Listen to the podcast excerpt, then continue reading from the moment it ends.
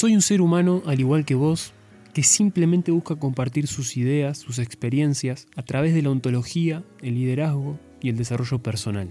Y no busco darte la verdad absoluta, porque la verdad absoluta no existe. Simplemente soy dueño de mi propia verdad y de los resultados que coseché. Tampoco pretendo que me des la razón, sino más bien que me acompañes en este viaje para que puedas encontrar esa inspiración en vos que ya está ahí y que solamente necesitas iluminar. Mi nombre es Nicolás Besol y si tenés una idea, hacé la realidad.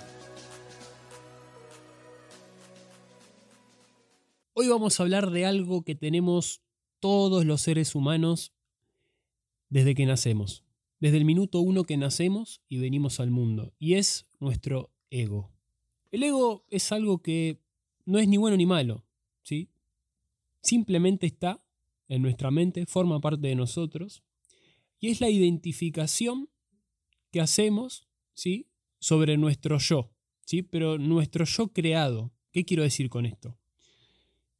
Cuando vos nacés, ¿sí? Empezás a construir creencias, empezás a construir una identificación tuya en base a lo que hay afuera, en base a lo que te gusta, lo que no te gusta, lo que te parece bien, lo que te parece mal. Y todo lo que está relacionado con el mí, me, mío, yo. ¿Sí? ¿Cuál es el inconveniente del ego o cuál es la parte inhabilitante del ego? Cuando todo lo que me ocurre de manera externa ¿sí? no se amolda a lo que a mí me parece que está bien o a lo que yo creo que tiene que ser. ¿Sí? O a lo que el otro no esté pensando o a lo que los demás creen o piensan distinto que yo. ¿Sí? La parte inhabilitante del ego es esa. Cuando reacciona, ¿sí? tiene una manera muy reactiva ¿sí? de aparecer, cuando lo de afuera no se, no se asimila con lo que yo quiero. ¿sí? Entonces vivimos desde el ego ¿sí? Y automáticamente cuando hay algo que no me gusta, reacciono, ¿sí? Eso no se adapta a lo que yo quiero, a lo que yo anhelo, a lo que yo pienso, a lo que yo eh, deseo, ¿sí? Entonces reacciono. Hoy tenía que hacer algo y porque me cambiaron los planes y tenía tantas ganas de hacer eso porque mi ego lo deseaba, me frustro, me enojo, reacciono, ¿sí? Y todo el tiempo estamos viviendo desde ahí. Estoy con el auto en la autopista y porque hay un atasco de tráfico, me enojo con el tráfico. No, porque no puede ser, ¿cómo va a haber tantos autos acá? O sea, como si yo pudiera cambiar algo haciendo eso. Todo porque mi ego, ¿sí? mi identificación con el yo me dice que tiene que ser todo como yo quiero en todo el momento. O sea, todo tiene que ser perfecto. Esa es la identificación con el yo. Entonces, constantemente, si uno se identifica con el yo, sufre todo el tiempo. ¿sí? El otro dice algo que no me gusta y en lugar de pensar que él está actuando desde su ego y que no tiene nada que ver con vos, uno se enoja y se frustra. Y ahí se crea ¿sí? una combinación de cuerpo-dolor de ambos, ¿sí? que constantemente se están tirando piedras. Y quieren ver quién es el que más tiene razón, quién es el que gana. El cuerpo dolor es como dice Edgar Tolle en su libro Un nuevo mundo ahora, es el creador de El poder de la hora, ¿sí? un libro muy conocido. Él dice que el cuerpo dolor es esa parte de nosotros que reacciona, que siente una emoción instantánea, porque lo tenemos tan conectado a nosotros y reacciona en base a justamente el ego. ¿sí? Supongamos, si alguien te dice algo que no te gusta y reaccionás inmediatamente, hay algo en vos que no podés o no pudiste aceptar que se relaciona con lo que la otra persona te dice y vos reaccionás inmediatamente. Eso es el cuerpo dolor. Entonces, claro, imagínense dos cuerpos dolor conectados, enfrentados, mejor dicho, para ver quién tiene la razón y quién va a ganar. Es una lucha constante de dos egos cargados de cosas, de ideas, ¿sí? que no, no pueden aceptar. Una persona que tiene un, cuerpo dolor, un ego muy grande, es porque tiene muchas cosas que viene cargando y necesita descargar toda esa rabia con, los demás. Por eso las personas que critican constantemente todo son personas que no pueden aceptar sus propios dolores, ¿sí? Sus propios pasados, sus miedos. Entonces, al cargar tanta, tanta rabia, tanto enojo, tanta ira, tanto miedo, necesitan descargarlo en el afuera. Y otra clave es entender la ley del espejo, que dice que las personas no te ven como realmente sos, sino como son ellas. Esto es otro punto que te puede dejar muy tranquilo si sos una persona que te viven criticando. Quédate tranquilo que las personas que te hacen críticas o te dicen cosas, ¿sí? sobre todo al ser, o sea, al, al juicio de sos esto, sos aquello, son personas que se están espejeando en vos y están aplicando constantemente la ley del espejo, que es que los demás te están viendo como son ellos y no como sos vos. Entonces constantemente el ego está latente en las personas y sacan lo peor de sí mismas. ¿sí? Como no pueden aceptar dolores, demonios internos que tienen dentro, necesitan sacarlo y muchas veces eh, querer verlos en los demás. ¿no? Y ahí es cuando comienza el gran proceso de transformación que es pasar del ego a la esencia. ¿sí? Cuando constantemente estamos viendo cosas en el otro, pero ¿y nosotros no tenemos cosas para resolver? Como dijo Jesús una vez, sacando las religiones de lado, ¿eh? Deja de señalar la paja en el ojo ajeno y quítate la vida que tenés en el tuyo. O sea, constantemente miramos a los demás, criticamos a los demás, pero ¿y nosotros? ¿Tenemos realmente la dignidad para criticar a los demás? ¿Qué cosas no aceptamos de nosotros? ¿Somos perfectos? ¿Somos seres perfectos? Bueno, y esa es una cualidad del ego, creer que somos perfectos, que constantemente tenemos razón, que somos superiores que los demás, que el otro tiene la culpa, el otro es responsable de cómo yo me siento, y una persona que vive identificada con el ego constantemente suele tener estos inconvenientes, ¿no? Desde mi punto de vista. Pero vuelvo a repetir, el ego no es malo ni bueno. ¿Saben por qué no es malo ni bueno? Porque deja de ser malo cuando somos conscientes del ego. Si constantemente estuviéramos rechazando al ego, tendríamos ego espiritual. ¿sí?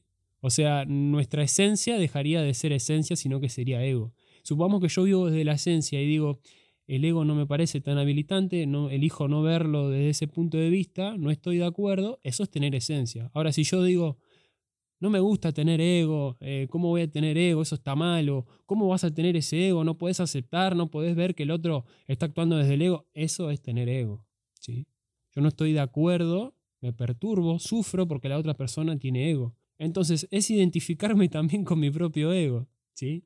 Hoy si una persona me critica, yo la acepto, la acepto totalmente. Sé que tiene demonios internos, sé que tiene quizás mucho sufrimiento esa persona o algún otro tema que resolver, sin juzgarla, no, obviamente no se lo digo, eso lo pienso dentro mío, pero yo no me perturbo. No me perturbo para nada. ¿sí? Es más, soy, según la ley del espejo, un maestro espiritual para esa persona. Esa persona se está espejeando en mí, se está viendo en mí. Esa persona en realidad debería entender que se está viendo como ella es en mí. No exclusivamente con lo que me dice, pero hay algo en el fondo que quizás se puede asimilar a lo que me está diciendo o al reflejo que ve la otra persona en mí, pero con otro tema. Por ejemplo, si yo digo que una persona es eh, desatenta, ¿sí? yo le digo, sos re desatento. Quizás eso habla mucho de cosas mías. ¿sí? ¿Por qué le estoy diciendo que es desatento? ¿Sí? ¿Qué no puedo aceptar en mí? ¿Sí? ¿O qué hay dentro de mí que haga que yo le diga eso a la otra persona? ¿Sí? ¿Por qué la juzgo? ¿Hay algo que no puedo aceptar de mí? Entonces cuando uno carga con cosas suyas y no las acepta, mucho menos va a aceptar ¿sí? lo que es la otra persona. ¿Por qué no puedo tolerar que la otra persona haya tenido eh, una conducta ¿sí? que a mí no me gusta y que la podía haber dejado pasar? ¿Por qué no lo puedo tolerar? ¿Por qué no lo puedo tolerar? ¿Sí? Si yo viera las cosas desde la esencia, sabría que no todos somos perfectos, que todos cometemos errores y que las puedo aceptar, que lo que la otra persona haga a mí no me va a sacar la paz interior que tengo y la felicidad que llevo. ¿sí? Las personas que viven felices, que tienen paz interior, no se van a preocupar por lo que el otro diga o haga. ¿sí? No tienen la atención en eso porque se están preocupando en ellos primero. ¿sí? Y toda persona que se preocupa en sí primero y que se preocupa por su paz interior, por estar bien, por estar feliz, no va a estar conectada desde el ego. Y cuando una persona sí actúa desde el ego, esa persona no va a decidir compartir luchas entre egos. ¿Me explico? Los cuerpos dolor de cada uno no están conectados, solamente el de uno. Y solamente basta un cuerpo dolor y una esencia para que no haya conflicto. Mejor dicho, solamente se necesita una esencia activada en una persona, o sea, la conciencia plena, para que no haya un, un, conflicto. Y eso es lo importante de entender del ego, ¿sí? Que cuando lo hacemos conscientes pasamos a ser esencia y empezamos a ver la vida absolutamente de otra manera. Entendiendo que el que me critica hay que aceptarlo, ¿sí? Porque por algo me está criticando, hay algo en él, ¿sí? Que no puede aceptar, no puede tolerar. Hay una rabia interna en esa persona quizás que no la permite estar en paz, ¿sí? Vuelvo a repetir, las personas nos miran por cómo son, no por cómo somos. Cada uno sabe y se explora todo el tiempo para entender cómo es y tratar de ser la mejor versión de sí misma desde el ser. El ego no acepta, vive en constante rechazo, vive en constante negación. No acepta que el otro pudo haber tenido un error, no acepta que el otro tiene cierta actitud. En lugar de aceptar y aprender, o decir, te acepto desde la total esencia, porque yo también cometo errores, yo también soy así, quédate tranquilo, no acepta, niega, rechaza y culpa. Esa es la actitud del ego, querer tener razón, querer ganar, querer dominar, querer ser superior constantemente. La invitación, como siempre, que después de cada capítulo puedas reflexionar sobre tu mayor dominancia en la vida. Si el ego, desde la mente, o la esencia ¿sí? que tenemos todos los seres humanos, que una vez que la hacemos consciente a la propia esencia que vive dentro de nosotros, vemos al ego como un protagonista secundario de nuestra vida. ¿sí? La esencia es la directora principal de tu vida, ¿sí? que está ahí siempre con vos, que quiere lo mejor para vos, pero la tenés que hacer consciente y dejar que el ego sea el protagonista secundario de tu vida. Que lo escuches, que lo entiendas, lo aceptes también, porque en algún momento va a aparecer, pero que no lo hagas actuar. Entender que vos no sos el ego, ¿sí? que sos mucho más que eso, sos esencia pura, sos tu propio ser que simplemente quiere estar en paz y que seas una persona feliz. Esa es la invitación. Les mando un gran abrazo grande y nos estamos viendo, como siempre, por las redes sociales. Si tienen una idea, hagan la realidad.